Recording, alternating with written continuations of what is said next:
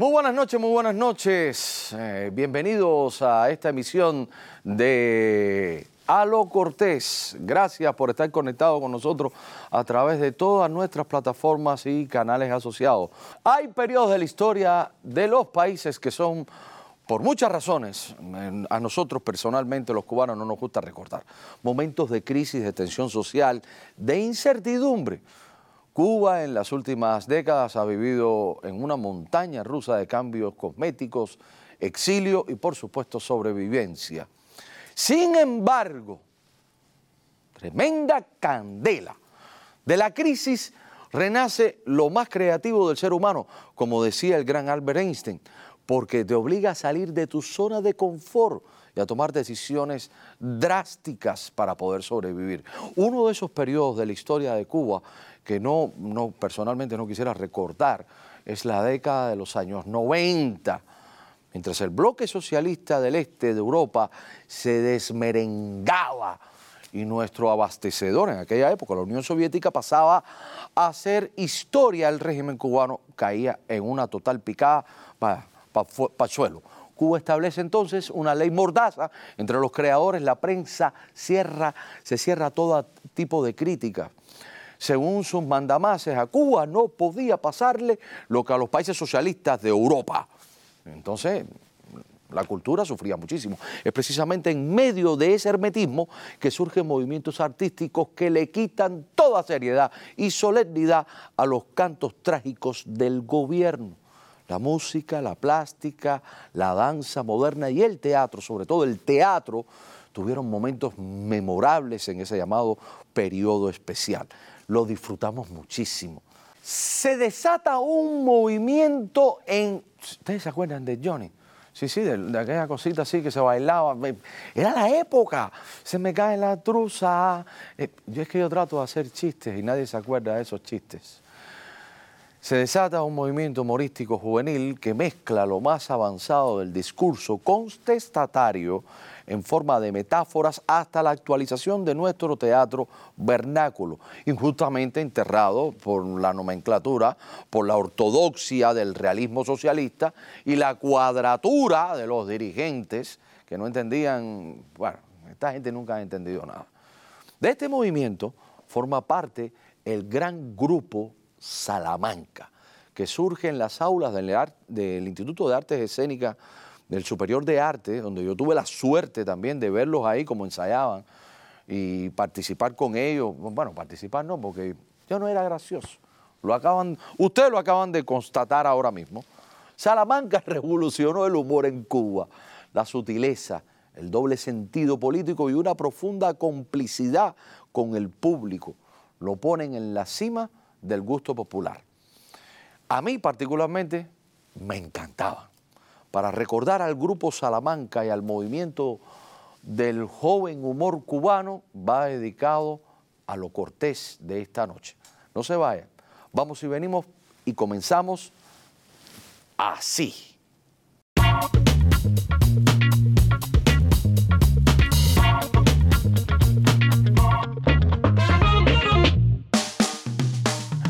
Particularmente em, reírme de, una situación o reírme de un chiste me cuesta muchísimo trabajo. Tengo que, tengo que sentirlo de verdad y hay muy poca gente que me, logran arrancar una sonrisa.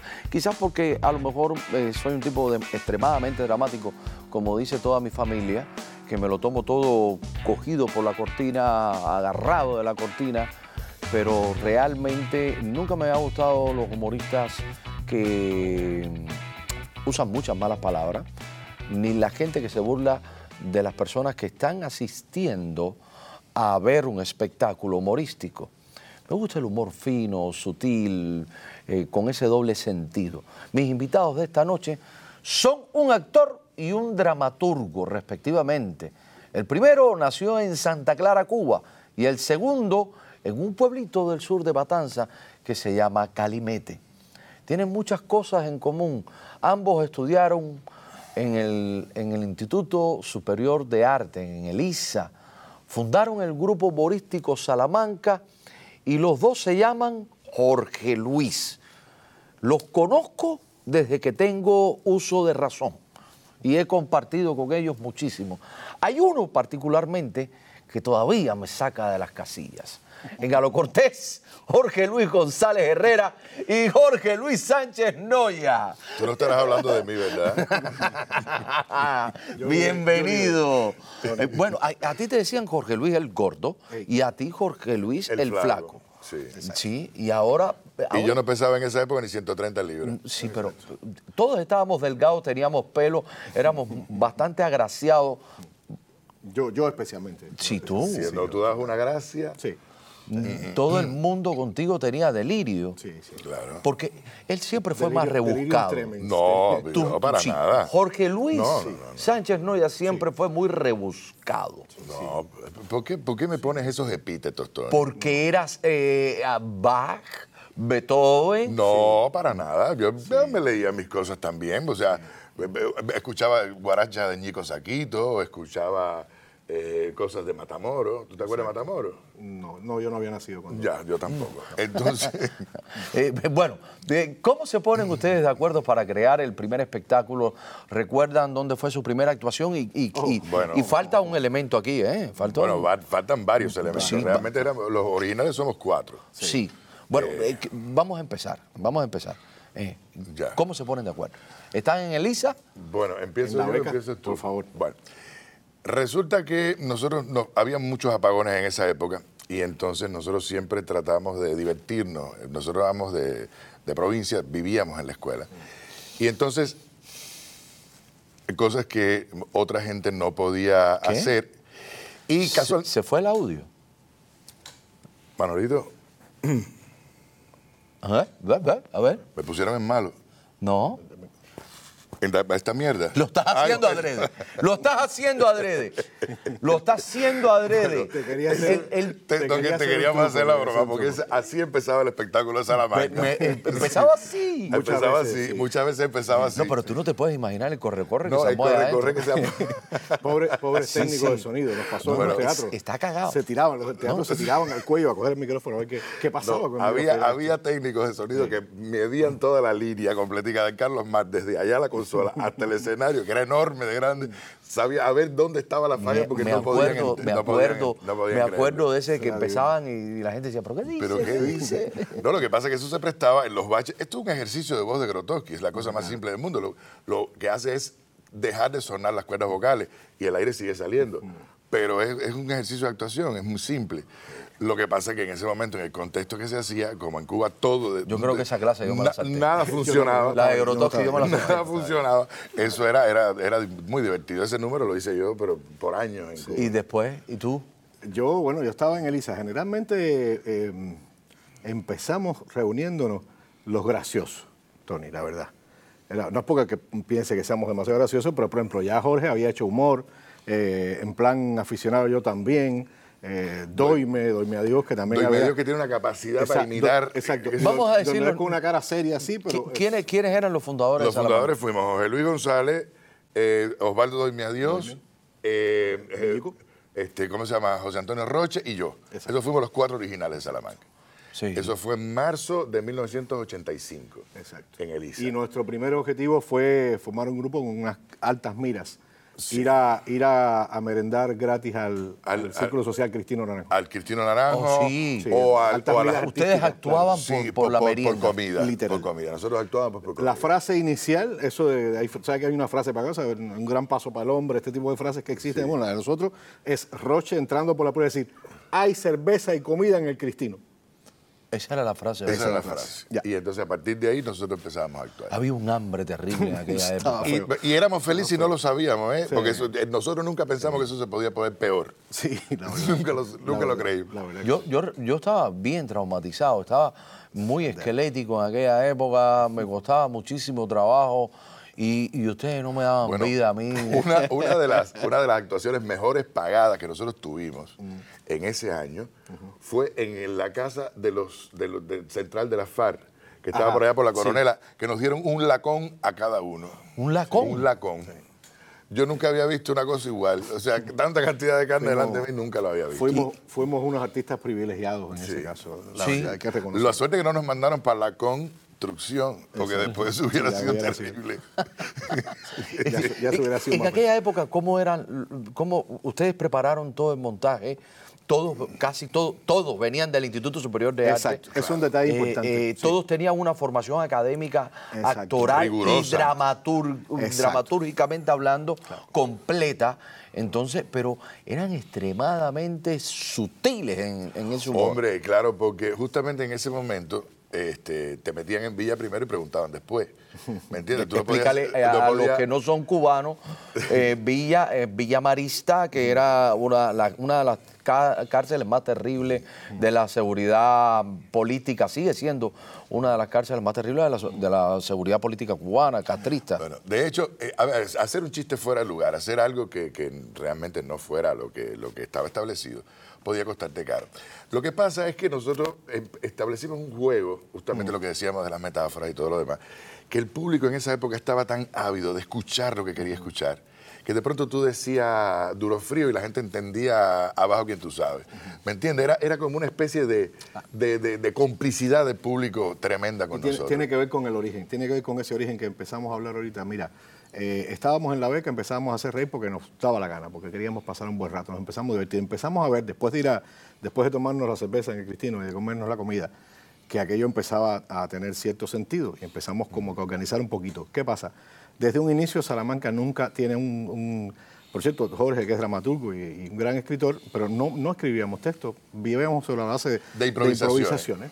Estábamos conversando en el camerino, en el, en el ISA, en otro lugar, en una esquina, en cualquier momento, y decía uno, "Oh, María, que llueve y no refresca. Entonces ya el otro decía que íbamos de Guajiro o de algo así, y Y empezamos entonces a ahí decir surgía un número, ahí surgía un número Así de era como ustedes preparaban las cosas. tal cual. Pero aparte eso era un Y ejercicio constante, era un ejercicio constante. De Todo el pronto.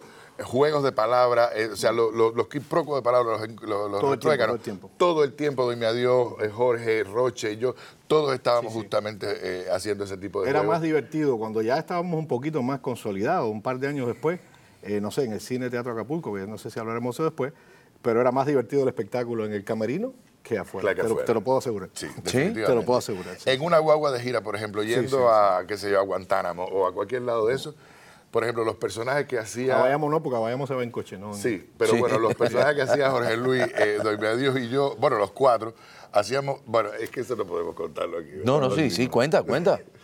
¿El cuál? Sí, la federada. La Federada. Ah, sí, sí. cómo no, cómo está publicado. Eh, eso está Es que hicimos- publicado. mira, de, ta- de tantos grupos de personajes que hicimos, hacíamos de CBP, por ejemplo. Sí. Nadie se lo propuso, nadie dijo, vamos a hacer de CBP. No, no. Uno decía, oye, que estoy de guardia esta noche y el BFC me rodio. El BF era el radio, aquel. Sí. Ya, ya el otro empezaba, oye, esto, vete por casa, fulano. Empezaba cada uno a Pero todo con una crítica Cada- implícita, exacto, todo- y cada todo uno de los con- personajes podía ser de pronto, eh, eh, teníamos una, una línea para cada personaje. Puede ser campesino, puede ser un, un, un obrero de la construcción, puede ser gente, art- artistas como tal.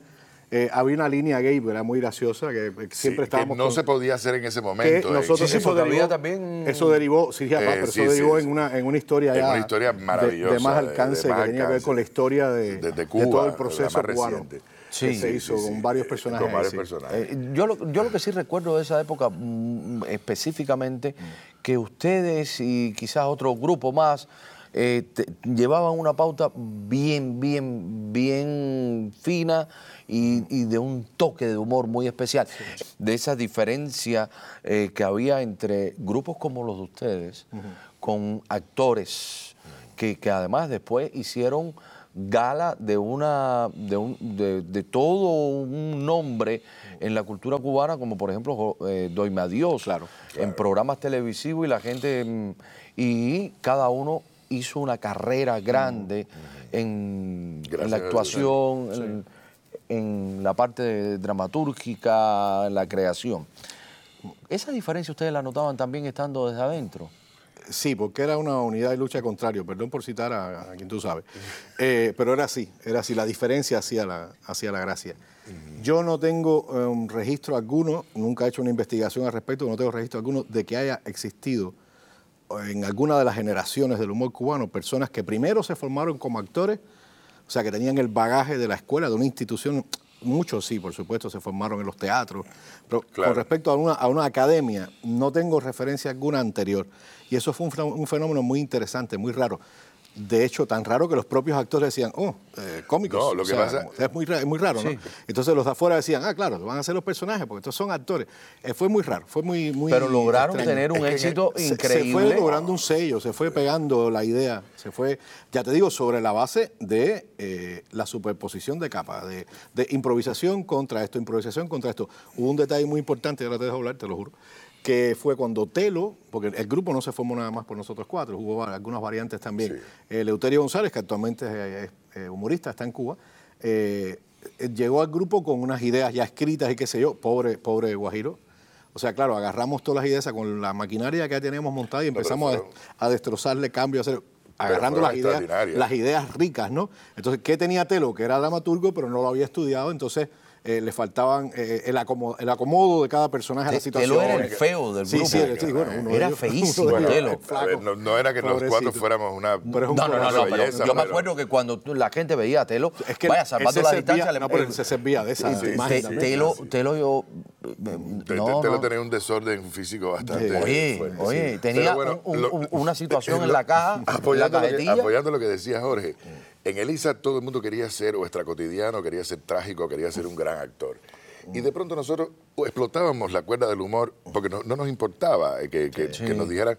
eh, Nos dijeron bufones, payasos, nos dijeron No, no. millones de cosas en Elisa. De lo más bonita, Pero la más bonita. Pero nosotros además disfrutábamos mucho eso porque los espectáculos se nos llenaban. La gente iba a ver a Salamanca. Y de hecho, el, Yo el- tenía que estar en el personaje mío este de... mm, mm, y y me, me- los veía a ustedes disfrutar tanto. y decía, pero mira que estos tipos se divierten. No, mira, Bueno, la frase esa la acuñó Doime. Doime, que, que no lo hemos dicho, pero se, lo, y lo instituimos desde casi el principio como el director de, Claro. de la agrupación, que en realidad fungía como director de, de- de montaje como tal, porque nos Porque la frase de él era fija eso. Exacto, éramos unos desorganizados, la verdad. Pero él acuñó esa frase siempre y siempre la utilizamos en las entrevistas, en todas estas cosas, que era, nos divertimos nosotros para que, Para que el los público demás se divierta. se puedan divertir, si no, no tiene gracia. Y, y- y realmente fue así. Realmente siempre fue así. Ustedes empezaron a sentir en determinado momento cuando el eh, Salamanca empieza a tomar un auge increíble, no solamente en Elisa, sino fuera de Elisa, con el público, la censura y la presión de- del régimen. mira, eso, eso es una pregunta muy chistosa. Si te digo la verdad, no, Tony. A nosotros nunca nos dijeron, no hagas ese chiste, no hagas ese número, no hagas esto. Nunca se atrevieron. ¿Por qué? ¿Por qué? Porque nosotros utilizábamos una cosa que después estábamos hablando que eran las vacas del Amazonas. Cuando tú vas a pasar vacas por el Amazonas, hay terrenos bajos donde están llenos de pirañas. Entonces Sí. tú agarras de las vacas, el reba- del rebaño, tú agarras las vacas más flacas, las más matadas, las más enfermas y coges y las, te las tiras a las pirañas. Y entonces pasas el resto del rebaño por el otro lugar y ya no te pueden tocar ninguna. Wow. Entonces nosotros hacíamos chistes que eran extremadamente gruesos. No, y llegaban, a ser- llegaban en muchos casos hasta ser evidentes. A Te ser puedo evidente. ejemplo después que a mí me encanta, uno que funcionó muy bien. Pero eh, siguiendo lo que dice Jorge, que me encanta interrumpirlo, eh, el tema es que ese humor. A ver, yo después fui jurado de la Quelarre, de este festival de humor que se hacía, y recuerdo que una de mis defensas con algunos grupos, que no voy a decir nombre, para no. No, no, no, no los tiene nada que menciones. ver, no tiene Algunos todavía están vivos. No, no, en ningún, ningún sentido tiene, pero les decía eh, que además, y si tenemos un compañero, como dice del Risco, un compañero que nos atiende, sentado en la Difunto del mesa. Risco. En la No, mesa. El rico difunto sentado- para nada. oye, Ay, por Dios. No, Oye, murió. ¿Qué te pasa? Espera que te- que te- Oye, el, compañero que nos atendía Te va- sentado aquí en jurado. Giovanna te va a matar. Es que me quedó tan bueno. La cara era genial. Sí, con la cara. Hombre, no. Pues teníamos este personaje ahí, y claro, una de mis defensas. Es lo peor, Tony. en serio. Una, una de mis, Perdóname. una de mis defensas con los muchachos más jóvenes que estaban empezando a hacer humor decía: si tú haces eh, humor con la calidad y la poesía. Tú vas a ver que mañana en las Pero no, redes disculpa, aparece Tony Cortés mata a Enrique del Rico en un programa de televisión. Dale. Déjame, Perdóname. déjame localizar la cámara. No, no, no. Déjame Dale, dale. localizar la cámara. Queridas paredes, espero que el recibo de esta. No, sí. Chico, dale, no sé. Oye, yo le decía a los muchachos, si haces el humor con un nivel determinado, no, pues, te dio un Pero- ataque, está Pero atacado. Tony, ya. ¿Qué te pasa? Es tu programa serio, es tu Yo lo programa. sé, pero tengo que tratar de... Es que le veo la cara y me da risa. No es fácil. Decía, si, Dale. si haces humor, ya, si haces humor con cierto nivel, la- no, no puedes dejar margen. Nosotros teníamos un chiste que hicimos en el Acapulco, que ya Jorge andaba escribiendo por otros lados también ahí, porque nos abandonó en su momento. No, yo estaba filmando Alicia en el Pueblo de Hay que chivatearlo. Eh, que se nos ocurrió de pronto, yo no sé de quién fue el chiste, te lo juro. ¿Cómo era? No tengo ni Dímelo. idea. Nos parábamos, iba a empezar el espectáculo Cadáver Exquisito, si no recuerdo mal. El cine Acapulco repleto, completamente repleto, después de pasar por varios trámites, como era poner, por ejemplo, la canción de Clara y Mario, mm, que era que cantaban de Carlos Puebla, cuando este en la recta final, la poníamos ocho veces antes de empezar el Era espectáculo. terrible. Y ya la gente se quedaba así, Y- ya no puedo más, porque era una... Porque ustedes eran se muy formaba una joda, así, una joda muy rica. a la gente para Exacto. entonces... Dale, dale. Y entrábamos a decir, y nos parábamos todos en fila, y no, insisto, no recuerdo de quién fue el chiste exactamente, yo no sé si fue de Oime. Ustedes se ubican, o sea, el Cine Teatro Acapulco. Nos parábamos en fila y decíamos, para decir el lema, con toda la, la marcialidad posible. ¿eh? Uno, dos y tres. El centro del humor está en 26. Y evidentemente pasaba esto mismo. O sea, había una pausa de esas pesadas y un Sí, sí. vaho, que la gente se quedaba como, ¿cuál es la mulata? ¿Qué pasó? Porque era como... Después de la pausa, entre 35 y 37, nuevo, Nuevo vedado. vedado. Y efectivamente el teatro, Estaba en esa era la 26. dirección exacta Esa del teatro, claro. Entonces, claro, cuando haces eso, ¿qué va, qué va a decirte el otro? Recuerdo a uno de los compañeros que no atendía de pasar por el, de ustedes son unos cabrones. Ustedes son de verdad que son unos cabrones. Claro, es que no puedes rebatirlo. No. Cuando Porque- llegas a cierto nivel ahí, tú dices, bueno, ¿y qué me van a decir? Y el rollo estaba en que si ellos pensaban mal, en los que tenían problemas ideológicos eran ellos, no nosotros. O sea, tú, ¿qué fue lo que tú interpretaste? Ese es tu problema, no es el mío. Pero tampoco, tampoco fue una pretensión. Quiero No. decir, yo, eso fue surgiendo. Como tenía ese velo eh, actoral y rico de personajes, los personajes dicen lo que quieren, más o menos, eh, se equivocan como quieren. entonces, tenía como un velo extraño. Nunca nos propusimos, oye, vamos a decir esto escondido para que no se den cuenta. Si No, ustedes no, decían nada fuera de lo común, si ustedes eran lo más transparente del mundo y a su vez con ese humor velado, ¿cómo era que reaccionaban la gente de la CTC y de la cultura Oh, ponían- cubana cuando ustedes llegaban a los programas de televisión? Porque al, al principio, eso era un... Había, había, había había. Las provincias también, oye, había de todo. había No, de todo. dirigentes de las provincias que nos decían, pero, pero, Pero ¿cómo realidad- ustedes los dejan hacer esto? Sí, tío? y no, y no, en serio lo que dice Jorge, o sea, jamás alguien dijo, ese espectáculo no lo puede hacer, ese número no lo pueden hacer, en lo absoluto, en lo absoluto. Nunca no. Nunca pasó, no sé si fue casualidad. ¿Cómo se complementaban unos con otros? Bueno, es que todos teníamos unas personalidades. Por ejemplo, yo era el aparentemente el serio del grupo. Yo era el que, el que fungía de la parte del que el tipo que no se podía reír nunca en el espectáculo. Cosa que, que muy rara vez pasó, pero pasó. Sí, también ocurrió. Sobre Nos todo, sorprendíamos sobre todo cuando el juicio de- del general Ochoa en nosotros en, en- en Miramar 89. No sé si te acuerdas de Ustedes eso. fueron que, los que dijeron que había muchas estrellas caídas. No, no, no. Nosotros no hablamos de estrellas, nosotros no hablamos nada de eso.